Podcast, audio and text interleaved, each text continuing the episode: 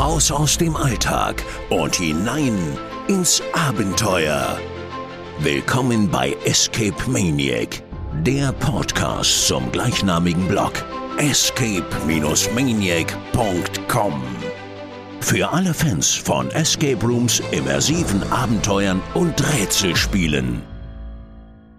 Willkommen zu einer neuen Folge von Escape Maniac. Mein Name ist Sebastian und heute sprechen wir über Immersion in Räumen und wie Atmosphäre das Spielerlebnis maßgeblich beeinflussen kann. Dazu haben wir uns einen echten Experten eingeladen. Malte, du bist es glaube ich nicht. Nee, nicht ganz. Tatsächlich ist heute zu Gast Chris Lattner, der kreative Kopf hinter The Room in Berlin. Seine Räume sind über Landesgrenzen weit bekannt und beliebt und zählen zu einem der, zu den besten Räumen der Welt. Mit Lost Treasure und Brandon Darkmoor hat er wahre Highlights in der Escape Room Branche geschaffen. Hallo Chris. Hallo ihr beiden, vielen, vielen Dank für die Einladung. Kurz Chris, bevor wir wieder darüber reden, äh, was wir als letztes gespielt haben, stell dich doch noch mal ganz kurz vor, wer du bist und wo wir The Room finden. Ähm, ja, viele werden mich ja, denke ich mal, kennen. Chris Lattner ist mein Name. Wir äh, betreiben The Room in äh, Berlin und äh, betreiben da vier äh, immersive Abenteuer. Ähm, ja, das war's eigentlich zu mir. ja, ein bisschen Understatement. Äh, wie in der ersten Folge wir ja schon gesagt haben, du hast ja zumindest einen meiner absoluten Lieblingsräume bei dir im Angebot, The Lost Treasure. Und mit The Beast hast du ja tatsächlich auch meine Escape Room Leidenschaft entfacht. Du warst ja, oder nicht du warst mein erster, sondern das war mein erster Raum bei euch. Ja, super. Und, äh, den kannst du übrigens bald nochmal spielen, weil wir haben den komplett neu gebaut. Oh. Das will man da immer mal, gell? Tolle Räume nochmal spielen. Bisher habe ich ja nur Brandon Darkmoor bei euch zweimal gespielt, aber dann spiele ich auch mal The Beast bei euch zweimal. Genau, das ist auch, äh, das wird, äh, das ist komplett neu gebaut und äh, wir sehen zu, dass wir bis Herbst das Spiel so haben, dass es ein zweites Mal spielbar ist. Also es ist natürlich ein ähnliches Setting, also das sieht relativ ähnlich aus, aber doch total anders. Äh, aber auf jeden Fall hat's jetzt eine richtige Story und eine richtige Atmosphäre und eine komplette Geschichte und äh, nette Elemente, glaube ich, und Spezialeffekte. Oh, klingt auf jeden Fall nach einer Qualität, die dir gefallen könnte, Chris. Richtige ja, Story. also also also also ist es tatsächlich so, dass wir so so auf dem äh, so weit sind, dass wir sagen, Mensch, das wird eins unserer besten Spiele, die wir je gebaut haben. Wow. Jetzt obwohl will ich aber, dass der Lockdown schnell vorübergeht. obwohl es nur auf einer winzigen Fläche stattfindet. Also es ist sehr, sehr klein verglichen mit dem alten Beast of Berlin, ist vielleicht die Hälfte der Fläche. Ähm, aber wir haben ja schon mit dem äh, Piraten bewiesen hier äh, in Exodus oh, in Heilbronn. Exodus in Heilbronn, dass man auch ein Einraumspiel geil machen kann. Absolut. Einraumspiele, äh, ich glaube, die können, wenn man sich richtig Mühe gibt, echt super überraschen und auch die Leute für 60 Minuten toll äh, einbinden. Ähm, ja, also man muss natürlich mehr Gehirnschmalz reinstecken äh, in so ein Spiel, um zu gucken, wie kann man das immer noch interessant halten, in, also auf so einer kleinen Fläche, wo, äh, wo sich der Spieler eigentlich relativ wenig bewegen kann dass das Spiel trotzdem äh, ein mindestens 45 bis 50 Minuten fesselt. Also wir haben in Schweden ähm, da geübt in einem kleinen Bunker auf äh, 25 Quadratmeter und das dann bei Exodus perfektioniert auf noch weniger als 25 Quadratmetern. Klingt auf jeden Fall super spannend. Und äh, Wer spielt keine Räume gerne doppelt, die einem immer schon mal gefallen haben. Aber ich glaube, nach fünf Jahren wüsste ich eh kein einziges Rätsel mehr, äh, wie ich es zu lösen hätte. Dementsprechend äh, hätte ich ihn wahrscheinlich auch noch mal in der alten Version noch mal spielen können mittlerweile. Ja, die alte äh, Version, die ist einfach durch Joko und Klaas äh, so verbrannt und so äh, so kaputt gemacht worden. Nein, stimmt gar nicht, ist sie nicht. Ja, die haben nichts kaputt gemacht. Das war Spaß. Da bin ich übrigens sehr gespannt auf ähm, die Sendung, vor allen Dingen auf das Prinzip. Man hat es ja im Trailer schon gesehen was die dort versuchen mit den sieben Minuten, dass sie so viele äh, Versuche wie möglich äh, ja. quasi haben, um dann am Ende den Raum spielen zu können. Ja, ich bin sehr gespannt, ob die es schaffen in den sieben Minuten. Ja, wobei man äh, ich, ich ich weiß es, aber ich verrat's nicht. ja, sehr gut. Wobei man hat es ja schon gesehen im, im Trailer, dass ihr die Rätsel ein bisschen angepasst habt. Ne, es sind nicht die Originalrätsel, oder? Nein, nein. Also es sind ah, nur ganz, ganz wenige der Originalrätsel da geblieben. ähm, ähm, ja, es wurde komplett angepasst. Du wirst auch, mhm. wenn du die Sendung morgen guckst, überrascht sein, wo das Spiel spielt dann noch und so. Also es ist, äh, oh. es ist sehr, sehr interessant. okay. Ja, wahrscheinlich kommt die Folge erst danach. Aber ich verlinke sie unten in den Show Notes, falls sie dann jemand äh, nochmal nachschauen will. Wird bestimmt äh, spannend. Genau, bevor wir jetzt äh, final einsteigen, wir haben ja schon ein bisschen angefangen mit Fachsimpeln, äh, wie zu erwarten, äh, nochmal ein kurzer Recap, wie wir es auch in den letzten Folgen hatten, was wir zuletzt gespielt haben. Und ich würde mal sagen, Malte fängt mal an. Ja, mein ähm, letztes Spiel war ein Spiel für zu Hause vor den Hidden Games, den Fall 1 Klein Borstelheim, äh, der mich wirklich sehr überzeugt hat. Es ist ein Kriminalspiel, ein Detektivspiel. Man bekommt einige Beweismaterialien zugespielt und muss dann mit Hilfe von ja einigen Leitfragen sich entlanghangeln und den Fall sozusagen auflösen. Das Schöne ist, finde ich, dass Entschuldigung, dass es keine äh, Spielanleitung gibt, sondern dass man direkt reingeschmissen wird in das Spiel und direkt anfangen kann. Das hat mir wirklich gut gefallen. Man muss wieder ja, einige Hilfsmittel benutzen, das Internet und so weiter. Also es war wirklich ein unterhaltsames Spiel. Wir sind relativ zügig durchgekommen. Deswegen bin ich ehrlich gesagt gespannt auf die nächsten Fälle. Das war jetzt Fall eins, wie gesagt. Deswegen freue ich mich da auf die weiteren. Es gibt ja insgesamt vier Fälle. Da bin ich mal gespannt, was da noch auf mich zukommt. Du bist ja sonst nicht so der Heimspieler, ja? Genau, ich ähm, bevorzuge tatsächlich die realen Räume, aber das ist ja leider, leider gerade nicht möglich. Absolut richtig. Ähm, genau. Ich habe tatsächlich zuletzt mit Maria äh, ein neues Escape Room Puzzle gespielt. Das ist ja so irgendwie der neue Trend nach Ravensburger mit Exit Puzzle. Ja, Chris, ich weiß ist jetzt, hat jetzt nicht viel mit Escape Room unbedingt im ersten Schritt zu tun. Also gerade die Exit-Puzzle von Ravensburger, die waren mehr Puzzle als Exit. Also da saßen wir, glaube ich, vier, fünf Stunden dran, haben nur gepuzzelt. Am Ende ging uns dann echt die Puste aus. Ähm, dann kam ja letztes Jahr die Puzzle von Cosmos um die Ecke, auch Exit, äh, das Spiel, die Puzzle. Das fanden wir schon wesentlich besser, weil tatsächlich auch das Medium Puzzle als Rätselelement genutzt wurde und nicht nur das Motiv da drauf. Und jetzt hat Escape Room das Spiel hat jetzt auch eine Puzzle-Variante rausgebracht. Ähm, Escape Room das Spiel sind ja die, die diesen Chrono-Decoder in ihren Kästen haben, also diese fette Maschine, wo man Schlüssel reinsteckt, um dann den, äh, den richtigen Code zu finden. Und bei Escape Room das Spiel, das Puzzle-Abenteuer, haben sie sich tatsächlich nur auf das Thema Puzzeln äh, fokussiert. Äh, das heißt, äh, The Secret of the Scientist. Und man hat im Endeffekt wie ein Adventskalender so sechs Klappen in dieser Verpackung drin und jeder Packung, äh, Klappe ist ein anderes Puzzle drin und man setzt so nach und nach das, den Grundriss des Hauses zusammen, wo man sich befindet. Aber das ist dann auch wieder die Escape-Puzzle, die da drauf vorkommen, auch wieder sehr klassisch aufs Motiv nur beschränkt. Also sprich, du musst paar Bilder zuordnen, du musst mhm. vielleicht mal paar Linien ziehen, gedanklich, um dann entsprechend immer einen drei, vierstelligen Code rauszufinden. An sich ist so ein Spiel, was niemandem wehtut und Leuten, die nicht gerne zu viel puzzeln, dafür aber mehr rätseln, ist das wahrscheinlich nochmal die bessere Wahl als tatsächlich die Ravensburger äh, Spiele. Aber ansonsten würde ich äh, wahrscheinlich eher wieder zu dem Exit-Puzzeln greifen, wenn ich nach sowas suche. Also sprich, du musst Puzzeln gerne mögen und du musst auch, äh, willst nebenbei vielleicht noch ein paar Rätsel lösen. Aber ähm, ist ein guter erster, erster Wurf meiner Meinung nach.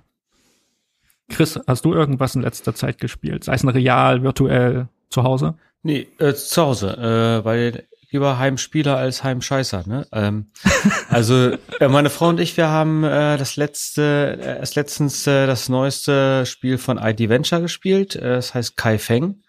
Es kommt jetzt irgendwann raus und das hat uns sehr, sehr viel Spaß gemacht. Das ist ein auch so Deduktionsspiel, wie die anderen Detective Stories auch, aber es beruht auf, äh, nee, es basiert auf einem historischen Fall im, in, mhm. im alten China um 900 irgendwas nach Christus. Also sehr interessant äh, die Idee, einen historischen Fall zu nehmen, der ungeklärt ist oder ungelöst ist und da ähm, sich eine Lösung für auszudenken, wer denn jetzt wen ermordet hat und warum.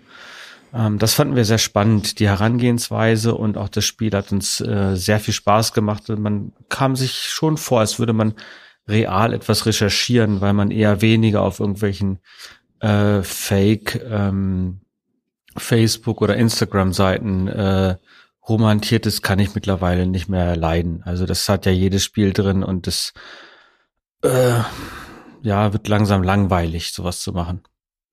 Also das kann ich nur empfehlen. Kai Feng äh, von ID Venture und äh, wir haben gespielt, äh, das, was ihr auch reviewed habt, ähm, die Firmenfeier von Magnificum, wie, wie die Jungs heißen. Ähm, auch ein super Spiel, auch richtig gutes Deduktionsspiel, gehört auch mit zu den besten, die wir bisher gespielt haben in diese Richtung. Äh, glasklare Lösung, äh, gibt keinen, gibt keinen, gibt keinen, ähm, wie soll man sagen, ähm, äh, da gibt's keine keine Sachen, die unlogisch sind, sondern man kommt auf die Lösung und ähm, ja, es hat einfach großen Spaß gemacht, sich durch die Unterlagen zu wühlen. Tatsächlich auf Kai Feng bin ich auch gespannt. Ich habe schon ein paar Brettspiel-Reviews dazu gesehen und gehört. Äh, die meinen schon, dass das Niveau ist, glaube ich, ein bisschen höher auch, also ein bisschen schon ein bisschen tougher, ja, vom Schwierigkeitsgrad her. Ist schwerer, ja, ja. Ja, also wir haben auch tatsächlich mal ein bisschen gebraucht, bis wir das gelöst haben. Hm. Und ist das ein reines, reines Deduktionsspiel oder hast du auch so, ich sag mal, Rätselelemente mit drinne? Uh, äh, hat man die nicht bei den Deduktionsspielen sonst auch immer so ein bisschen drin? Also, äh, also reine Rätsel äh, im Rätselsinn nicht, aber man muss schon ein bisschen um die Ecke denken, sagen wir mal so. Ähm, es ist nicht so straightforward wie die, wie die anderen Spiele. Äh, sondern man muss schon ein bisschen recherchieren und um die Ecke denken. Es ist ein bisschen anders. Und ähm, dadurch wird es auch ein bisschen schwerer, glaube ich. Ähm, aber es ist, ist wirklich für diejenigen, die, die sowas in dieser Art mögen, selbst zu recherchieren, äh, selber um die Ecke zu denken und nicht unbedingt klassischen Rätseln zu folgen, ist das, glaube ich, ein sehr schönes Spiel. Ja. Und die Box sieht natürlich ja. toll aus, vollkommen klar. Also. Ich frage mich auch, wer die designt hat, Chris. Weil, äh, das weiß ich auch nicht. Das weiß ich, also ich war irgend so ein Typ, Chris Lattner, glaube ich, heißt der. Und, und Federico, ein so ein totaler Vollpfostenzeichner, hat das gezeichnet. Ja, glaube ich, habe ich gehört. Ähm, um einmal in das Thema jetzt direkt einzusteigen, Chris, mir brennt eine Frage unter den Nägeln. Du hast vorhin gesagt beim ähm, Umbau von The Beast, dass The Beast dann jetzt demnächst endlich mal eine richtige Atmosphäre hat.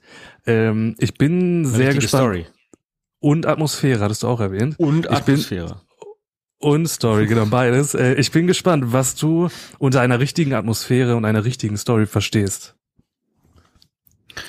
Ähm, fangen wir einfach mal bei der Story an. Also, um einem Spiel eine richtige Story zu geben, muss man natürlich äh, Charaktere haben, denen man auch folgt und ähm, äh, für die man auch brennt und für die man etwas tun möchte. Und die muss man entwickeln. Ähm, das macht man nicht von heute auf morgen, sondern das dauert mitunter Zeit, um sich genau zu überlegen, genau niederzuschreiben, was denn die Geschichte dieser einzelnen Charaktere ist. Und dann kommt die eigentliche Geschichte. Wie hängen diese Charaktere miteinander zusammen? Äh, und in welche Richtung geht die Geschichte? Und ähm, auch das braucht Zeit. Das ist eigentlich wie wenn man ein kleines Buch schreibt. Ja? Mhm. Man schreibt das alles auf und hat dann mehrere Seiten einer ganzen äh, ganzen Geschichte. Ein Großteil mhm. davon äh, kriegt der Spieler nie mit. Er kriegt es weder zu hören noch zu sehen, er kann es nicht erfahren. Es dient einfach nur, um, der, um dem ganzen Spiel eine Tiefe, Tiefe zu geben. Ähm, und ähm, das haben viele Escape Rooms meiner Meinung nach nicht. Also es gibt ganz einfache Beispiele, wie unser Spiel Go West. Da braucht es gar keine richtige Geschichte, weil die Geschichte äh, bekannt ist. Ja, es gibt jemanden, der wohnt in Ostberlin zu Zeiten Mitte der 80er Jahre und der will nach Westberlin flüchten. Das ist schon die ganze Geschichte. Da muss man nicht mehr erzählen, weil man das aus der Schule weiß, äh, was da passiert ist. Wenn man jetzt aber so Spiele nimmt wie Brandon Darkmoor, äh, wo man viel erfinden muss, da muss man schon viel mehr schreiben. Äh, und es ist auch sehr wichtig äh, festzulegen, wer die Spieler sind. Ja, und da hakt's dann auch schon bei vielen, wenn der Spieler eine zu große Transferleistung machen muss, wer er denn selber ist. Ja, also mir würde es schwer fallen, wenn mir jetzt jemand sagen würde, ähm, ich bin ein, eine Ente und äh, spiele jetzt eine Ente in einem Escape mhm. Room. Das würde mir sehr schwer fallen, weil ich nicht wüsste, wie, wie ist denn eine Ente. Ja? Ähm, sondern man muss versuchen, bei seiner Geschichte und den Spieler in die Geschichte einzubinden, schon versuchen und zu überlegen, wie kriegt man den Spieler dazu, sich so zu fühlen wie diese Person, ohne dass er sich doll verstellen muss. Ja, und das ist auch ein Teil des Geschichtenerzählens. Ja. Ähm, du, die Frage nach, was macht eine gute Geschichte aus? Eine gute Geschichte äh, folgt einfach Kriterien, es folgt einfach Regeln. Ähm, äh, so doof es auch klingt, aber äh, sämtliche guten Geschichten sind nach bestimmten Formeln geschrieben, nach dem, nach dem Hero's Journey. Es hat eine ja. Aktstruktur ähm, und, und allein in den beiden Sachen sind schon gewisse Dinge vorgegeben. Es gibt verschiedene Kapitel einer Geschichte. Äh, der Protagonist oder der, äh, der Spieler muss in dieser Geschichte äh, mehrere ähm, ähm, Gefühle durchleben können. Ähm, er muss, äh, er, er, es muss Spannung aufgebaut werden. Die Spannung muss wieder abfallen. Es gehört vielleicht ein Scheitern dazu, damit man wieder den nächsten Höhepunkt machen kann. Ja, also es darf nie auf einem Level bleiben, Intensitätslevel. Hm. Als Beispiel dazu ähm, nehme ich immer ganz gerne das Spiel äh, The Dome, weil das einfach jeder kennt in der Szene. Äh, das ist ein Spiel, wo einfach äh, das gesamte Spiel auf einem Energielevel stattfindet. Es wird die ganze Zeit ununterbrochen an, in einem Level durchgeballert und es gibt keinen Moment der Ruhe oder der, oder Pause. Und da ist dann bei mir so, dass ich sage, mh, hm, das ist schwierig, das so durchzuhalten als als als Spieler. Ähm, und wir sind ja welche, die viel spielen. Uns fällt das eher noch leichter als Leuten, die das allererste oder zweite oder dritte Mal spielen. Wenn die in so ein Spiel wie, äh, wie The Dome gehen, die, die schalten nach der Hälfte des Spiels ab, ja. weil die einfach das Level nicht, nicht durchhalten können. ich glaube, das ist, das ist ja auch, über das Thema hatten wir uns ja damals auch unterhalten, wo wir die Dome Review geschrieben ja. hatten. Äh, wir hatten ja. ja, oder du hast ja so den Begriff geprägt, das ist eher der Blockbuster und genau, genau. der End von Dark Park in, in Holland ist Absolut. dann eher, ich sag mal, der anspruchsvollere Film oder der Arthouse-Film. Und Absolut. ich hatte dir ja damals schon so ein bisschen widersprochen bei The Dome, weil für mich das Gefühl als Vielspieler war, dass du gerade bei The Dome ja auch, ich persönlich, das ist ja mal was Subjektives, einige äh, verschiedene Gefühlsstadien durchgemacht habe. Also ich war ja total fasziniert von diesem einen Punkt, wo sie dieses negative Gefühl in dir wecken und du denkst, du scheiterst jedes Mal, gell? Und du findest keinen Weg, das besser zu machen und dann lösen sie das aber speziell mhm. auf, wo du dachtest, mhm. also äh, haben mich jetzt irgendwo tatsächlich meine Sinne gerade getäuscht oder was habt ihr jetzt gerade mit mir gemacht oder was sollte das jetzt gerade, gell? Genau, aber da muss ich dir widersprechen. Dieser Effekt wurde nicht aus dem, aus dem Aspekt des Geschichtenerzählens benutzt, sondern dieser Effekt wurde benutzt, um dich zu konditionieren, um einen Spezialeffekt zu etablieren. Das hat nichts mit Geschichtenerzählen zu tun, sondern das ist reine Spielmechanik. Und das ist für mich ein großer Unterschied. Ja, ob man, ob man etwas tut, nur um einen Spieler zu konditionieren oder um dadurch eine Emotion hervorzurufen, die auf der Geschichte basiert. Und das ist in dem Fall nicht der Fall gewesen. Ja, das Scheitern war einfach nur da, um zu sagen, so, das machst du jetzt ein, zwei Mal und wenn du dann kommst, dann ist alles anders. Ja, ähm, das ist so ein Pavlov-Ding. Ähm, und das ist äh, ist halt bei The End, das ist halt das andere Beispiel, wo einfach die Geschichte so variabel ist, dass sie von einer Langeweile am Anfang, man denkt so, was ist denn das hier? Ist aber, ist aber langweilig, plötzlich in einen Angstzustand kommt, wo man denkt, oh Gott, was ist denn das für ein Typ? Äh, da habe ich ja richtig Angst vor, bis zu einer Art Mitleid, wo man sagt, oh, die arme Sau, das ist aber, äh, ist aber, ist aber schwierig, dieser Typ. Der, jetzt verstehe ich erst, was mit dem passiert ist.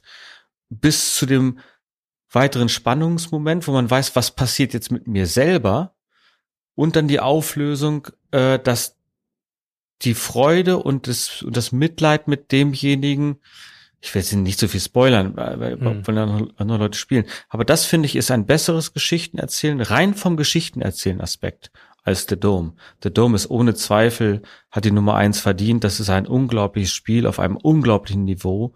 Äh, Gerade technisch, das äh, zieht einem die Schuhe aus, keine Frage. Aber rein vom Geschichtenerzählen ist The End interessanter. Die End hat, glaube ich, für Ähm, mich auch immer noch mein Lieblingsende, weil es einfach so unvorhersehbar ist, was da dann am Ende passiert.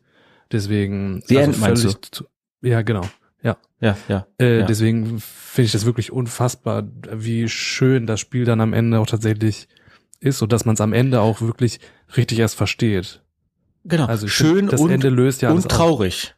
Genau, Ja? ja. Schön, schön Genau. und traurig zur gleichen Zeit, weil man selber hat man den Glücksmoment, ich bin ra- draußen, aber die Trauer für die andere Person, ja. Ja. Äh, Diejenigen, die es gespielt haben, die werden das äh, verstehen. Und, und das, und das habe ich bei The Dome nicht. Also da komme ich raus, bin total kaputt, sag, oh, Alter, was war denn das jetzt?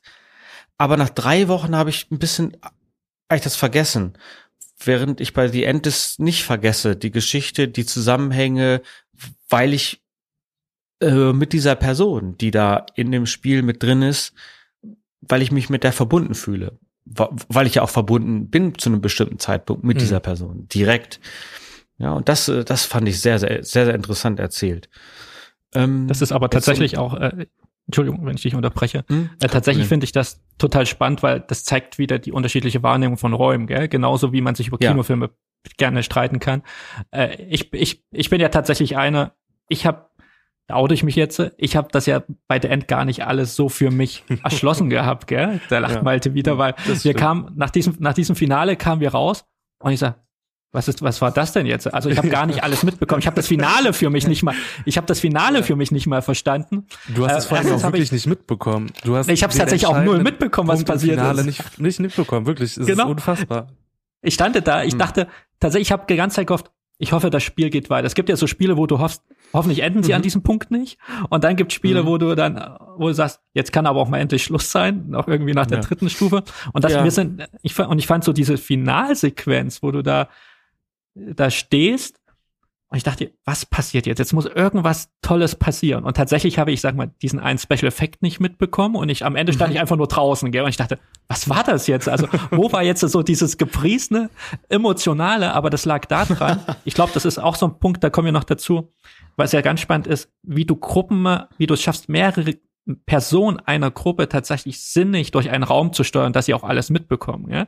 Und ich war tatsächlich der Letzte, der allerletzte. Ich hatte natürlich auch dieses Angstgefühl, weil ich eben alleine zurückgeblieben bin. Mhm. Und dann bin ich übergegangen in diese Finalstage. Aber ab Mhm. da habe ich tatsächlich nichts mehr mitbekommen. Und Mhm. dementsprechend ist, ist tatsächlich für mich The Dome immer so das, was mir ständig im Kopf bleibt, weil da hatte ich, wie gesagt, so diesen, auch wenn es eine Konditionierung war, immer diesen Überraschungseffekt und es ist ähnlich wie Mhm. bei eurem Lost Treasure. Gell? Das sind so Räume, Mhm. die vergisst man nicht, weil sie zu dem Zeitpunkt, wo man sie gespielt hat, einfach was Einzigartiges in einem bewirkt haben. Und da ging Ja. tatsächlich der End, obwohl das ein sehr hohes Niveau ist, tatsächlich leider ein bisschen bei mir, steht da hinten an. Ist, ist halt so. Ja, also es ist ja auch immer dieser leicht nostalgische Effekt, wenn man so an, an Spiele, die man gespielt hat, zurückdenkt. Äh, das geht mir häufig so bei Filmen, dass ich so, äh, äh, das ging mir erst neulich so. Ich habe, wir haben, wir haben neulich Prinz aus Zamunda geguckt und ähm, ich hatte den so als total lustigen Film in Erinnerung, dass ich mich total kringelig gelacht habe. Jetzt habe ich den geguckt, ich dachte, was, das ist ja mal gar nicht lustig gewesen. ja, also das, man romantisiert auch häufig Dinge, die, wo man gerade richtig Spaß gehabt hat. Und wenn man es dann tatsächlich ein zweites Mal macht oder ein drittes Mal, dann, dann sieht man plötzlich die, die Fehler in dieser ganzen Geschichte. Ja, das ist, ist Aber tatsächlich noch mal- so. Nochmal Ja. zum Thema zurückzukommen, wie ihr Räume konzipiert. Also, was ihr ja tatsächlich anders macht als viele andere, ist ja tatsächlich, ihr denkt die Räume von der Story aus, wie du schon gesagt hast. Ich finde ja, es gibt Genau. viele Räume in Deutschland oder auch weltweit, da sieht man, viele wurden von einem Rätsel aus nur gedacht. Gell? Das ist total spannend, wenn du dich auch mit manchen Ja. Betreibern unterhältst, die meinten, ah, ich habe da dieses Rätsel im Kopf gehabt und das wollte ich haben oder ich habe Mhm. diese Requisite irgendwo gesehen und dann haben sie da drum im Raum Ja. gebaut, wo ich immer sagte, Ja. auch immer persönlich sage, das ist total der falsche Ansatz. Gell?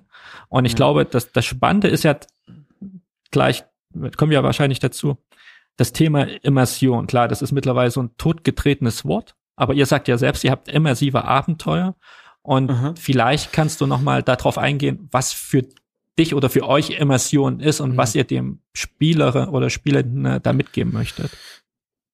Also äh, für mich persönlich ist Immersion, dass ich ähm, in eine Welt zu 100 Prozent eintauche und auch ich als Person eine Rolle übernehme, die ich, die ich auch, auch mit Leichtigkeit durchziehen kann bis zum Schluss. Ähm, und dass mich nichts in diesem, in dieser Experience aus dieser Rolle rauszieht oder äh, nichts, nichts aus dieser Welt rausbringt. Ähm, und das haben wir, glaube ich, ähm, im Bau und Atmosphäre schon vor sechs, sieben Jahren mit Lost Treasure gemacht. Äh, da haben wir äh, versucht, uns in die Zeit reinzuversetzen, 1800, wo die Gebrüder Humboldt ge äh, gelebt haben und versucht, alles so zu machen oder zu bauen, wie es damals möglich gewesen wäre.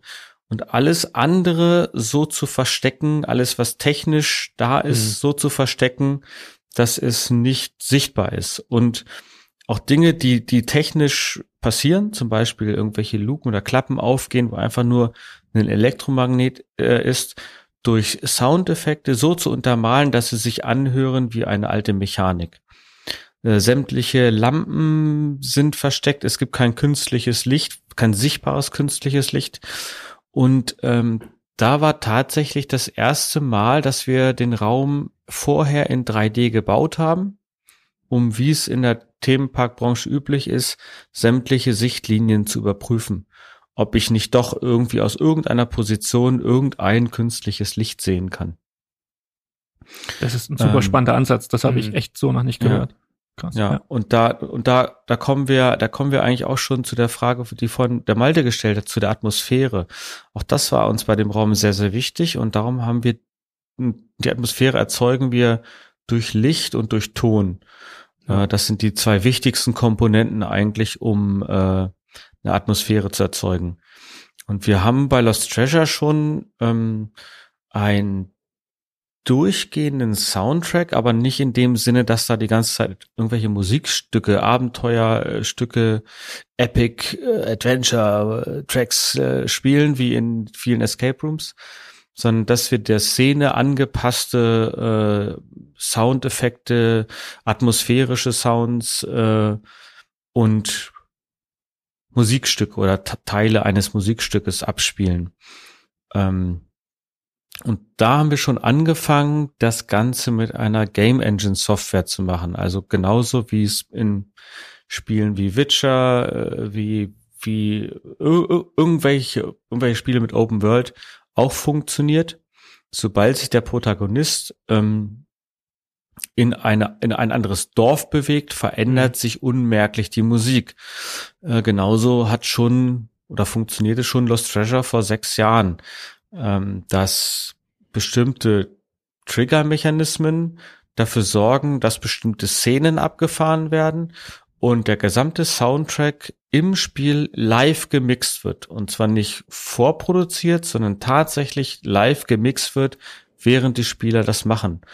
Ähm, und das haben wir jetzt mit, äh, mit Brandon Darkmoor nochmal auf die Spitze getrieben dass wir insgesamt 48 Lautsprecher einzeln ansteuern, wo, wo jeder der 48 Lautsprecher was anderes spielen könnte. Ähm, und je nachdem, wo sich der Spieler hinbewegt und was er tut, verändert sich die Atmosphäre durch die Musik. Ähm, und daran gekoppelt an die Musiksignale ist der ganze Rest. Also bei uns ist es nicht so, dass irgendein Effekt äh, den, den Soundeffekt triggert, sondern andersrum. Der Soundeffekt triggert die Szene. Ähm, und das macht es so noch besser, dass es alles wesentlich synchroner laufen kann. Ja, dass, dass man nicht versucht, einen Soundeffekt auf ein Blitzlicht zu legen, sondern der Sound des Blitzlichts steuert das Blitzlicht und damit ist es synchron. Ähm, das finde ich auch sehr, sehr wichtig in solchen Spielen, dass sich äh, Dinge, die du siehst und die du hörst, dass das synchron läuft. Und das haben wir, haben wir mit Lost Treasure angefangen und ähm, ich muss ganz ehrlich sagen, ich habe noch nie ein Spiel gesehen, was soundmäßig so funktioniert wie unsere Spiele. Also auch The End und The Dome nicht. Ähm, auch die sind soundmäßig funktionieren die anders. Die, die funktionieren tatsächlich über Cues und dann werden einfach Musikstücke abgefeuert und das war's. Äh, aber die werden nicht live gelayert, teilweise 10, 12 Layer an Soundeffekten, die halt übereinander live gelayert werden. Das, äh, ja, das ist ja wie, äh, das ist halt wie so eine Filmproduktion oder, äh, oder wie ein Spiel, Computerspiel, ja. Das klingt natürlich auch wahnsinnig aufwendig, wie du es gerade beschrieben hast. Ich glaube, der normale Spieler, der realisiert ja gar nicht, was er da bekommt von euch. Das ist ja auch so ein bisschen, ich habe ja mal so gesagt, ihr habt mich jetzt auch ein bisschen versaut. Wie gesagt, ihr hattet ja damals schon auch mit The Beast, was ja den ersten Raummeister, den ich bei euch gespielt habe. Klar, es war auch eher noch, ich sag mal, ein klassischer Escape Room an sich. Mhm. Aber es war ja auch schon tatsächlich so vom Ambiente und wie er Dinge mhm. konzipiert hat, ja schon, ist das ja schon im Gedächtnis geblieben. Ja? Und ich erzähle ja mal gerne so, mein zweites Erlebnis war ja dann Exit the Room Madness, was ja komplett mhm. das Gegenteil war, wo du eben tatsächlich ja. einen Raum hast, Rätsel drinne, Thema aufgesetzt, was auch gar nicht im Raum sich widerspiegelt. Und ich glaube, das sind so diese Punkte tatsächlich, die auch dann den Unterschied bei euch machen, die man auch dann vielleicht auch gar nicht immer in Worte fassen kann, warum einem das jetzt äh, auch noch ein Stücken besser gefallen hat, auch wenn du vielleicht vergleichbare Räume gespielt hast wie The Dome oder The End. Gell?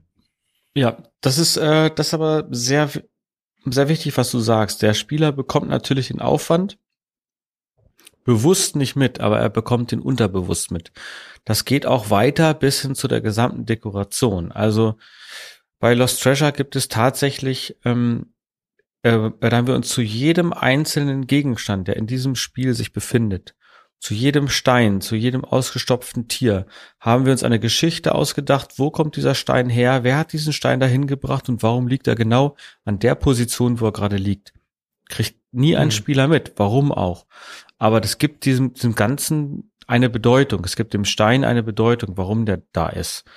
Ähm, und äh, das haben wir halt so weitergetrieben. Und jetzt bei dem neuen Beast of Berlin sind auch Unmengen an Props drin, an kleinen Gegenständen. Und wir haben zu jedem, während wir das da hingelegt haben, so, warum hat er jetzt hier das und das hingelegt? Äh, warum hat er das nicht woanders hingelegt? Äh, warum ist das so platziert? Warum hat er den Tisch so gebaut? Und so weiter und so fort. Also man, man denkt permanent sich Geschichten aus zu jedem kleinsten Gegenstand, der da ist. Und Gegenstände, für die man keine Geschichte findet, fliegen sofort wieder raus. Ja, nur weil sie gut aussehen, haben die dann aber nicht äh, äh, die Berechtigung in dem Spiel zu sein, wenn sie darin keinen Sinn machen. Und das ist etwas, wo wir halt sehr viel Wert drauf legen und sehr viel Zeit auch verbringen, äh, uns, uns darüber Gedanken zu machen. Äh, was gehört wohin und warum? Ja, also immer W-Fragen stellen. Ich glaube, genau, ich glaube, das Entscheidende ist, dass ihr tatsächlich eher nach dem amerikanischen Drehbuchschreibprinzip vorgeht.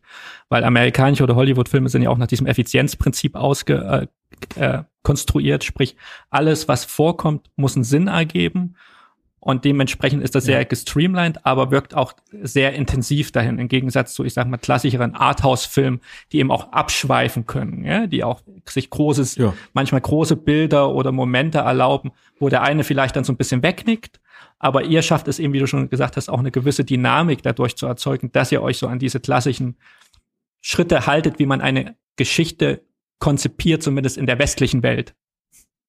Also ja, ich, äh, ich meine, es, es kommt natürlich auch auf, äh, auf die Geschichte drauf an. Wenn wir eine Geschichte erzählen wollen, äh, wollen, die in einer totalen Traumwelt stattfindet, das ist natürlich alles möglich. Da, da kann ich auch total durchdrehen. Aber wenn man sagt, das Spiel findet in den 20er Jahren in Berlin statt, dann habe ich einen ganz engen Rahmen, was es da gab äh, und wie das da ausgesehen hat. Das wissen wir ja, da, da können wir nicht von abweichen. Es sei denn, wir machen daraus eine eine Fiktion, eine Parallel 20er Jahre Berlin, keine Ahnung. Aber da wir uns ja in einem Rahmen bewegen, der bekannt ist, über den eigentlich alles bekannt ist, äh, macht es keinen Sinn, davon abzuweichen, zu sagen, äh, nee, also die haben damals die Wände alle nur pink gestrichen. Das machen wir jetzt einfach so. Das ist ja Quatsch, ja. Äh, sondern da recherchiert man auch vorher. Das ist auch, auch so eine Sache, die, glaube ich, viele nicht tun sie sagen, so wir, wir siedeln unser Spiel in den 20er Jahren in Berlin an und dann wirklich eine Recherche betreiben. Wie sah das damals aus? W äh, was hatten die? Wie sahen die Räume aus? Welche Farben haben die benutzt damals? Ähm, äh, so zum Beispiel ist es sehr, sehr häufig so, dass ähm, wenn ich solche Spiele spiele, die in der Zeit spielen, gerade 20er Jahre, die Räume häufig viel zu sauber aussehen. Ähm, da muss man wissen, es, es, die sind gerade weg von der Zeit des Gas und gerade Beginn mit Elektrik. Das heißt, viele Wände waren total verrußt, weil, weil das Licht häufig durch Gas oder Kerzen kam. Ja, und äh, da kann ich keine komplett weiß gestrichene Wand haben. Die muss, die muss dreckig aussehen. Auch wenn es in der heutigen Zeit komisch aussehen würde und sagen würde, ey, die waren ja pekig da. Nee, das war einfach die Zeit, die hatten ja nur Gas und Kerzen, ja, und äh, das rußt nun mal. Und das haben die ja nicht sofort weggemalert da äh, und so weiter und so fort. Also gibt's so viele Dinge, die man vorher recherchieren kann und dann kommt man auch zu einem vernünftigen Ergebnis. Ähm, Bei ähm, der Atmosphäre hast du vorhin gesagt, Chris, dass sich die Atmosphäre bei dir vor allen Dingen aus Sound und oder für dich aus Sound und ähm, Licht zusammensetzt. Bei Brandon Darkmoor habt ihr ja noch eine weitere Komponente hinzugefügt, nämlich den Geruch oder den, den Duft. Ja, warum war das für euch so wichtig? Mm, äh, weil wir es konnten. Nein, also ähm, wir, wir streben ja immer an, weiterzugehen mhm. und, und zu gucken, was, wo ist die Grenze, was kann man noch machen? Und bis zu dem Zeitpunkt haben wir ja schon das alles gemacht. Das war schon sechs Jahre alt, dass, dass wir Sound und Licht so benutzen, wie wir es benutzen. Und wir hatten das Glück, auf einer äh, IAPA haben wir die, ähm, wir nennen sie mal Duftelke, ich weiß gar nicht, wie ihre Firma heißt, Magic Box, glaube ich, äh, kennengelernt. Äh, die ist eine ganz, ganz kleine deutsche Firma, sind nur sie und ihr Mann oder ihr Lebensgefährte und noch jemand und die äh, statten große Freizeitparks, unter anderem Disneyland, äh, Europa Park, äh, Karls mit mit Düften aus, mhm. äh, so, sowohl mit den Maschinen als auch mit den Düften selber. Das heißt, wenn man Ratatouille fährt in Paris und dann fährt man da äh, rein und riecht die Orangen, dann ist das ihr Duft. Mhm.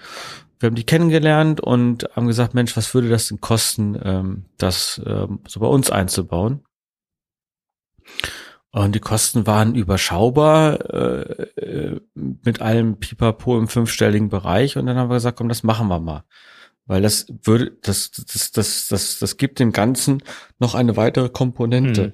Mhm. Gerade weil wir ja in diesem Spiel ähm, ein bisschen zu Anfang des Spiels das Unbehagen äh, erzeugen und das kann man mit Geruch auch ziemlich gut machen, wenn wenn wenn wenn es ein alter Keller sein soll und der sieht aus wie ein alter Keller und der riecht nach Rosen, dann bricht das ja sofort ja. die Immersion. Das macht ja keinen Sinn. Darum sollte alle alte Keller auch nach alten Keller riechen. Das Problem hatten wir bei den anderen Spielen tatsächlich nicht so. Da ging das natürlich vonstatten. Äh, bei Lost Treasure haben wir alles aus Holz mhm. gebaut. Darum raucht das Spiel auch ständig nach Holz. Ähm, auch jetzt noch, nach sechs Jahren, gehe ich da rein. Das ist der ganz bestimmte Lost Treasure Geruch, der aus Holz und ein bisschen Feuchtigkeit riecht. Und in Go West war es auch einfach. Wir haben halt alte DDR-Möbel gekauft und schwupps roch der gesamte Raum nach DDR. Ja, und da sind Leute hier reingegangen und gesagt, oh, es riecht ja hier wie bei meiner Oma. Es liegt aber daran, weil diese Möbel den Geruch aufgenommen haben und dementsprechend es so riecht. Aber da ja Brandon Darkmoor eine alte Nervenheilanstalt, eine Klinik sein soll, haben wir keine Möbel, die noch nach Klinik riechen oder da wir alles, alles komplett neu gebaut haben, hat halt alles nach Farbe gerochen. Und deswegen war es was äh, sinnvoll zu sagen, wir setzen da Gerüche ein. Auf der anderen Seite gibt's ja auch die Geistererscheinung. Und da haben wir uns im Vorfeld viel Gedanken gemacht, wie lassen wir die erscheinen. Äh, und da gibt's ja auch viele, viele verschiedene Varianten in dem Spiel, wie, der, wie, wie die Geistererscheinung erscheint. Und eine dieser Varianten ist halt ein, ein besonderer Geruch, mhm. der nach einer total überparfümierten alten Dame riecht. Da weiß man dann, wenn man das riecht, oh, oh, oh, jetzt ist hier jemand anders. Ja, ähm, das ist auch nur eine Möglichkeit, äh, so etwas zu etablieren. Ja, wenn man sagt, man möchte eine Geistererscheinung haben. Die kann ich zeigen, die kann ich aber auch durch, durch Luft äh, erzeugen oder durch einen Geruch. Das ist, glaube ich, auch so ein spannender Punkt, äh, der auch eher ins Unterbewusstsein spielt, wie du schon sagtest. Das, meistens mhm. fällt es ja nur auch negativ in Räumen auf. Also ich sag mal, wenn du in einen Raum ja. reingehst, der relativ neu ist, meistens riechen noch die Farben eventuell ganz aktuell. Ja. Oder es hat auch noch einen aktuellen Holzbearbeitungsgeruch, also diese Spanplatten im mhm. Hintergrund oder wenn mit Pappmaché ja. oder so gearbeitet wurde. Das bricht natürlich sofort die Immersion. Ja? Also Absolut. da bist du dann tatsächlich da, okay, da ist dir sofort klar, okay, ich bin jetzt hier in einem Escape Room. Ja? Und ich finde ja, mhm. Das, das Spannende ist ja tatsächlich, in einen Raum zu gehen und zu vergessen, dass du eigentlich gerade in einem aktuellen ja. Spiel bist. Das ist, äh, das fand ich ja hatte ich letztens schon mal gesagt, bei Exodus, die ihr ja auch unterstützt habt, äh, im Heilbronn auch spannend. Mhm. Dieser Vorraum, der ja tatsächlich sehr, gruselig, ich sag mal, ja, gruselig ist, low budget ja, ist. Absolut, absolut Katastrophe. Und du würdest nie erwarten, wenn du durch diese Tür gehst, dass du plötzlich in einem, einem Inneren eines Schiffes stehst. Und das ja, war einfach ja. so dieses Erlebnis. Also war Wahnsinn und hat auch, wie gesagt, ganz viel dazu beigetragen. Auch wie du schon sagtest, der Geruch, gell, der sich tatsächlich auch ja. geändert hatte, obwohl das wahrscheinlich jetzt noch nicht ganz beabsichtigt bei denen war. Aber tatsächlich durch die verwendeten Materialien kannst du ja auch schon einen Unterschied machen. Und wie du schon sagtest, The Beast, da muss natürlich, sollten die Wände aussehen wie in den 20er Jahren. Ja, ich glaube so, das Negativbeispiel in vielen Räumen ist immer die klassische Raufasertapete oder ja. oben die Styroporplatten an der, an der, an der Ceiling, ja, äh, an der, de, an der Decke. De Decke. Ja. Decke, ja, genau. Ja. Naja, äh, ja genau. Und das verstehe ich auch nicht. Wenn man eine abgehängte Decke hat, wieso macht man die nicht weg? Oder man hängt da was hin, was, was da zum Raum adäquat ist. Ja, das sind Sachen, die verstehe ich nicht so ganz, aber äh, gut. Ähm, mit dem Fall von, von Heilbronn, Exodus, äh, da muss ich allerdings sagen, da hat der Jonathan schon sehr, sehr viel Vorarbeit geleistet. Also das ganze Holz hat, hat er da reingebaut, dass es so aussieht wie ein Schiff. Äh, das war auch einer der Gründe, warum wir gesagt haben, ja, das kann man kostengünstig mhm. so verbessern, ähm, dass es im Rahmen bleibt und, und den Kostenrahmen einfach nicht sprengt. Äh, der hat da wirklich sehr, sehr gute Vorarbeit geleistet. Aber ähm, dann merkte man halt sehr schnell, dass er halt kein Designer ist und kein Innenarchitekt und kein, keine Vision hat für den Raum. Es sollte äh, zu dem damaligen Zeitpunkt ja eine eine Kapitänskajüte sein, was es jetzt ja auch ist. Und es gab noch nicht mal einen Tisch da drin, wo ich gesagt habe, Mensch, Jonathan, das geht doch nicht. Also, wo soll denn der sitzen? Wo soll denn der mit seiner Karte rumhantieren? So eine Kapitänskajüte muss doch einen Tisch haben, ja. Und da fängt's ja schon an, dass man sich zwar Gedanken macht, ich will ein Piratenspiel machen, soll wie im Schiff aussehen, aber überhaupt keine Gedanken gemacht, wie, wie verorte ich das, wo, wo soll das sein? Und ähm, und wie, wie sah das da, da tatsächlich aus? Ja, Recherche betreiben. Das ist halt so, so wichtig, ja, den ganzen äh, tagelang sich hinzusetzen, Google zu durchforsten, sich Moodboards zu machen, wo man einfach Fotos sammelt, wo man sagt, ah, guck mal, das finde ich cool, das finde ich cool, das finde ich cool. Piratenkajüte sieht so und so und so aus. Ja, ähm, er hat ein paar tolle Ideen. Äh, also, also das gesamte Finale, das ist auch seine Idee. Die Umsetzung war eine andere. Ähm, die haben wir natürlich auch verbessert, aber die Idee an sich war total gut. Auch die Spiele, die da drin sind, die stammen nicht von uns, die sind alle von ihm. Ja, äh, waren super gut. Die, die, die, ähm, äh, die Reihenfolge der Spiele ähm, haben wir leicht verändert, ja, aber auch nicht so doll. Wir haben eigentlich nur optisch das Spiel so gemacht, dass es glaubhaft aussieht. Ja, und irgendwann, vielleicht noch dieses Jahr, werden wir auch seine Lobby umbauen, dass das, dass das toll aussieht und sein Zombie-Labor-Spiel. Ja, ähm, so, so, dass er da zumindest eine super Location hat mit zwei äh, richtig guten Spielen. Ja, ähm, das ist, er ist ein super, super Typ, äh, ist mir sehr, sehr ins Herz gewachsen, der Jonathan, äh, und hat, hat äh, was mir da so, so sehr gefallen hat, mit ihm zu arbeiten, war, äh, dass er die Leidenschaft hat und das unbedingt will. Er hat gesagt, komm, ich will das, ich soll gut werden und, und, und, und noch eine Schippe drauflegen und komm, wir machen das jetzt, ja.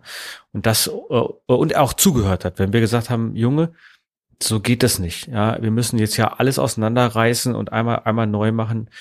Äh, und dass er sich nicht auf, auf die Hinterbeine stellt und sagt, was seid ihr, was seid ihr für Arschlöcher hier? Ich habe mir da ein halbes Jahr lang hier Mühe gegeben und ihr kommt und, und reißt es wieder ein, sondern verstanden hat, dass wir dann doch ein bisschen mehr Erfahrung haben als er, um das so umzugestalten, dass es dann auch gut aussieht. Ich glaube, das ist, das kennt, man weiß ja, dass du jemand bist, der extrem hohe Ansprüche hat und äh, wir ja. Schreiben ja auch manchmal hin und her, wenn wir neue Reviews veröffentlicht haben und da gehen ja unsere Meinungen auch manchmal so ein bisschen auseinander. Einfach Klar. auch daher, dass ich ja auch versuche, das immer so ein bisschen in den Kontext zu setzen. Was ist das für ein Betreiber? Was hat er eventuell ja. für Know-how? Ja. Und ähm, beziehungsweise auch, wo ist auch seine Zielgruppe? Gell? Ist er jetzt ist er in Berlin, ist er irgendwie in so eine Metropolregion oder ist er vielleicht mhm. irgendwo auf dem Ländle, wo nicht so viel ja. Spieler vorbeikommen? Und für dich ist natürlich eine sehr hohe Qualität immer wichtig. Ich glaube, eine Qualität ist, sollte per se immer wichtig sein. Aber was würdest du denn sagen, äh, was könnten trotzdem Betreiber anders machen, die vielleicht im Moment auch einfach in ihren Fähigkeiten begrenzt sind, wie du schon sagtest. Gell? Wichtig ist Leidenschaft natürlich, aber ihr bringt natürlich, ja. du und deine Leute dahinter, ihr bringt natürlich eine ganz andere Philosophie mit, wie man Räume baut und natürlich auch eine Kreativität, die wahrscheinlich auch daher kommt, dass ihr auch äh, Babelsberg in der Nähe habt etc. und da auch Leute habt, die vielleicht auch da studiert hatten, also an der Filmhochschule ja. und dadurch auch dieses Know-how mit euch reingebracht haben. Aber nicht jeder Escape Room Betreiber kommt ja, ich sag mal, aus dem Film. Nee, ähm, ähm, ja, aber ja, das ist, äh, ist jetzt so ein bisschen, boah, da muss ich mich so ein bisschen, ich muss erstmal kurz überlegen, was, was ich darauf sage, äh, ohne, ohne dass es arg böse klingt. Aber wenn mein Auto kaputt ist und das Auto fährt nicht mehr, ja, äh, wo bringe ich es denn dann hin? Da bringe ich es in die Werkstatt. Da setze ich mich nicht selber in meinen Garten baue das Auto auseinander und versuche es, ohne es gelernt zu haben, wieder zusammenzusetzen. Das mache ich einfach nicht. Wenn ich äh, Wurst herstellen möchte, ja, dann äh, äh, gehe ich auch zu jemandem, der Wurst herstellen kann. Da setze ich mich auch nicht in meine Küche und mache einfach Wurst. Das kann man machen. Es kann funktionieren, aber in den allermeisten Fällen tut es das nicht. Das heißt, wenn ich merke, ich komme mit meiner Fähigkeit an ein Ende. Und das ist bei uns ganz genauso. Äh, wenn wir irgendwelche schwierigen mechanischen Herausforderungen haben, das machen wir auch nicht selber, sondern dann gucken wir, wer kann das, wer ist Spezialist und den fragen wir. Und danach überlegen wir uns, okay, können wir uns das leisten, den einzusetzen oder nicht? Ein sehr gutes Beispiel ist, ähm, äh, jetzt, jetzt spoiler ich mal ein bisschen. Also wer noch Brandon Darkmoor äh, spielen möchte, bitte jetzt die Ohren zuhalten. Achtung, jetzt. Ähm, und da haben wir eine Puppe am Schluss. Eine, eine Handpuppe. Die allererste Handpuppe haben wir selber gebaut, weil wir dachten, mh, hm, wir haben einfach nicht das Geld dafür oder trauen uns das selber zu. So, die erste Handpuppe sah optisch gut aus aber war einfach, weil wir keine Erfahrung und weil wir keine Puppenspieler sind, einfach unspielbar oder nahezu unspielbar. Die zweite Handpuppe haben wir von einer Puppenbauerin bauen lassen, die zwar Puppen bauen konnte, aber kein visuelles Verständnis hatte. Mhm. Das heißt, diese Puppe war spielbar, aber sah optisch aus wie ein Muppet. Äh, das war eine Katastrophe. Und zum Glück haben wir jemanden kennengelernt, den Chris Kunzmann, äh, der seit Ewigkeiten in der wir, Puppenindustrie ist, äh, für Frank Oz gearbeitet hat, für äh, Star Wars Sachen gemacht hat, äh, Bernd das Brot erfunden hat und so weiter und so fort. Und den haben wir gefragt, Mensch, kannst du uns nicht eine geile Puppe bauen? Und die Puppe, die wir jetzt haben, sieht Weltklasse aus und lässt sich unglaublich toll spielen. Sieht absolut real aus, sieht aus wie ein realer Mensch. Ja? Ähm, und daran sieht man auch, dass wir auch zu Anfang den Fehler gemacht haben, oh naja, wir machen das selber. Da kommt man aber an eine Grenze, wenn es etwas ist, was Spezialfähigkeiten verlangt. Ich zähle auch Kreativität zu einer Spezialfähigkeit. Ich glaube, dass man Kreativität per se nicht lernen kann. Man kann bestimmte Funktionsweisen von Kreativität oder wie man sich daran annähert, kann man lernen. Aber entweder man ist in einem Bereich kreativ oder nicht. Ich glaube nicht, dass, dass das, ähm, dass man das wirklich erlernen kann wie ein Beruf, wie ein Automechaniker. Da kann ich Schraube 1, 3, 7, 34 und dann äh, funktioniert das wieder. Ähm, aber ähm, ein Verständnis zu haben für visuelle Sachen, das, das ist, glaube ich, nochmal eine ganz andere Sache und kreativ äh, zu arbeiten auch. Natürlich hat, ist Kreativität absolut gesplittet in zig verschiedene Bereiche. Kreativität im Puzzle-Design, das sind wir zum Beispiel gar nicht. Die Sachen, die wir machen, sind sehr simple Banane-Sachen. Also das sind keine hochkomplexen kreativen Puzzle. Ist auch bei den Geschichten, die wir erzählen, nicht unbedingt notwendig. Dafür können wir andere Sachen wesentlich besser. Ja, aber es gab schon in vielen Spielen äh, Rätsel und Puzzle, wo ich echt den Hut gezogen habe vorhin und gesagt, wow, das hat unglaublichen Spaß gemacht, das zu lösen. Wir hätten uns das nie ausdenken können. Ja, das, das, das übersteigt unsere Fähigkeiten, absolut. Ja, dafür können wir halt Sachen wie Ton, Licht, Bühnenbau ziemlich gut und Geschichten erzählen. Ja, und äh, da muss man die Fähigkeiten, die man hat, vernünftig einsetzen. Und die Fähigkeiten, die man fehlt, äh, die einem fehlen, da besorge ich mir Leute, die das können. Und wenn ich das nicht bezahlen kann, dann lasse ich es ganz. Also ähm, wenn mein Auto jetzt kaputt ist und ich kann mir keinen Mechaniker leisten, dann fahre ich mit dem Bus, ja, oder mit dem Fahrrad oder laufe. Aber ich steige nicht ins Auto ein und versuche zu fahren. Das geht nicht. Ja, das ähm, ist halt so eine Sache und es ist halt in der Escape Room Branche tatsächlich üblich geworden oder es ist, ist relativ üblich, dass unglaublich branchenfremde in dieser Szene arbeiten. Ja, und das ist ein bisschen schwierig. Also ich, ich würde mich auch nicht jetzt trauen, eine Bäckerei aufzumachen, weil ich einfach nicht backen kann. Obwohl doch, ich kann eigentlich schon backen, aber ähm, würde trotzdem keine aber Bäckerei ich, aufmachen. Ja? Aber ich glaube, ich glaube, das ist ein gutes Beispiel, ähm, so ein bisschen, auch wenn man über Differenzierung im Markt nachdenkt. Ja? Also du sagst, okay, wenn du kein Automechaniker bist und kannst dir es nicht leisten, irgendwie in eine Werkstatt zu gehen, dann fährst du, fährst du nicht mit, fährst du nicht mehr mit deinem Auto. Aber vielleicht gibt's ja, ich sag mal, eine Werkstatt mit einem anderen Budget, gell, die dein Auto vielleicht reparieren kann. Vielleicht zahlst du da noch zweimal statt einmal. Also wer billig zahlt, zahlt mehrmals. Ich glaube, das ja. Problem ist tatsächlich die in Deutschland auch so ein bisschen die, die Preis Gestaltung für die Spieler am Ende des Tages. Gell? Also eigentlich differenziert man ja, ich sag mal, in Produktsegmenten ja auch über den Preis. Es gibt Premium-Segment, wo ich euch mit einordnen mhm. würde, wobei ihr ja mhm. trotzdem recht relativ günstig seid, wenn man sieht, was andere in Deutschland noch für Preise aufrufen für Räume, die eben nicht so stark sind. Und ich glaube, das ist das Problem mhm. am Ende des Tages. Entweder kaufst du China-Schrott, Entschuldigung, ich möchte jetzt niemand beleidigen, und zahlst nee, dafür denselben Preis wie äh, für, für Apple AirPods oder du kaufst mhm. wirklich Apple AirPods für den Preis gell, und merkst dann den mhm. Unterschied am, am Ende des Tages. Und ich sage ja immer gerne, es gibt wahrscheinlich für alles eine Zielgruppe, aber man muss natürlich auch eine gewisse, ich sag mal, Transparenz und Preis-Leistungs-Verhältnis am Ende des Tages auch herstellen. Ja? Und dann gibt es eben die Leute, die eben nicht diese Qualität liefern können wie ihr, weil sie, weil sie vielleicht in ihren Fähigkeiten limitiert sind. Aber dann musst du natürlich irgendwie auch das für den Spieler so bepreisen. Aber am Ende des Tages, weißt du ja, investieren sie auch sehr viel Geld rein, einfach auch durch Ineffizienz, weil sie eben das Know-how nicht haben. Ja, aber ich, äh, ich vergleiche das immer ganz gerne mit äh, Film. Ja, im Kino, da kostet jeder Film auch nahezu gleich viel, es sei denn, es gibt einen Star Wars Aufschlag oder einen 3, 3D Aufschlag.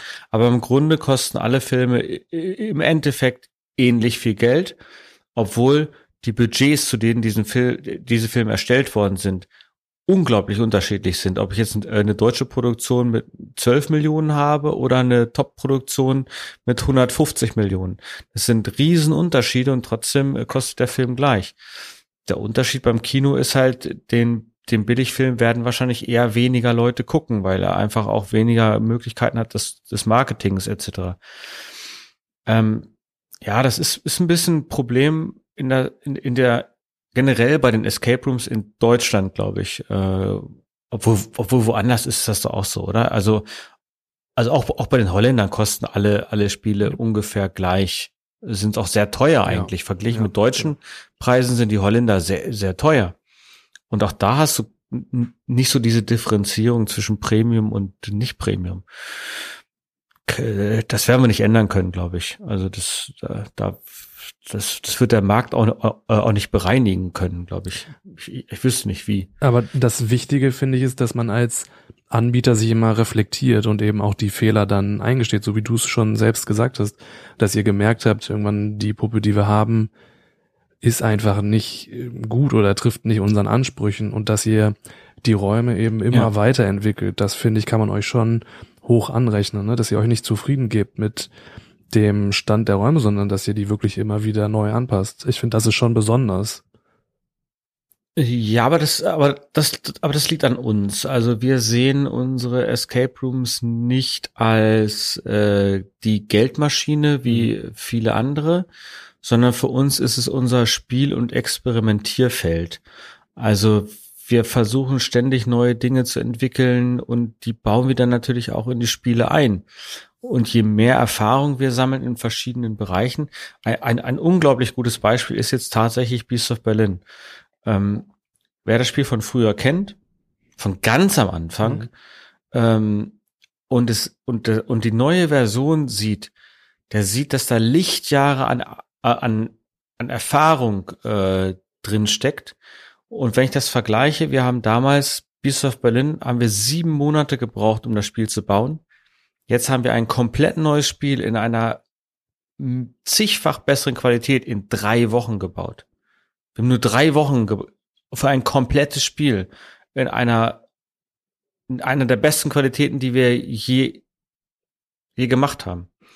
Ja, und auch zu einem relativ niedrigen Budget. Hm. Ja, also doch eigentlich, na gut, da bauen viele zwei Escape-Räume raus aus dem Budget, aber ähm, verglichen mit den Spielen, die wir sonst haben, ist ein Bruchteil von von dem, was wir sonst verbraten haben. Alleine aus der Erfahrung heraus, wie wir vernünftig Sachen einsetzen, wie wir vernünftig Dinge bauen, planen. Äh, nur allein die Erfahrung spart einem schon wieder eine Menge Geld. Ja. Man kann natürlich sich da hinsetzen, so wie wir am Anfang auch, und dann einfach sieben Monate daran rumtinkern. Äh, wenn man das aufrechnen würde, was das dann im Endeffekt gekostet hätte, das wäre ja, wär ja Unsummen, ja. Ähm, oder man kann, wie wir es jetzt gelernt haben, durch die vielen Dinge, die wir gemacht haben, das auch vernünftig planen und dann einfach durchrocken. Mhm. Und dann äh, wird das auch alles günstiger. Ja, also wir bauen ja mit äh, meiner zweiten Firma The Room Labs gerade sehr viel und planen sehr viele Spiele.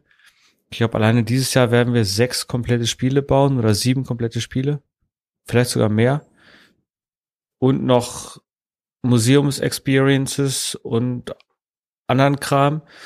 Ähm, und da kriegt man natürlich eine gewisse Routine und Erfahrung auch rein, äh, wie man solche Sachen macht und äh, und der der Umzug Beast of Berlin haben wir so als Übungsstunde mhm. genommen. Haben gesagt, komm, wie schnell schaffen wir es, so ein Spiel zu bauen? Und so sehen wir unsere Räume. Das sind Spielfelder. Das ist einfach ein Sandkasten, ein Buddelkasten, wo du einfach Dinge ausprobierst. Ähm, und wir sehen das nicht als jetzt, das ist jetzt das Spiel fertig und da macht jetzt Geld hier, dann bam, bam, bam, bam, sondern gucken einfach, was können wir denn damit noch machen? Genau, ich glaube, das ist wirklich der große Unterschied im Vergleich zu ganz vielen anderen Anbietern. Und an dieser Stelle beenden wir erst einmal den Podcast mit Chris für diese Woche. Nächste Woche im zweiten Teil geht es weiter. Unter anderem erfahrt ihr da, welche Raumkonzepte Chris schon immer einmal umsetzen wollte, was es kostet, solche Räume zu bauen, wie er sie baut und welche Faktoren noch ein gutes Escape Room Erlebnis beeinflussen. Also dann, bleibt uns gewogen, bleibt uns treu, abonniert uns vielleicht oder lasst auch den einen oder anderen Kommentar da. Wir freuen uns, dass ihr heute wieder dabei gewesen seid. Bis nächste Woche dann. Macht's gut. Ciao, euer Sebastian. Das war Escape Maniac, der Podcast zum gleichnamigen Blog escape-maniac.com. Für mehr Infos schau auf unserem Blog vorbei. Wir freuen uns, wenn du auch das nächste Mal wieder dabei bist. Bis dahin, gutes Entkommen.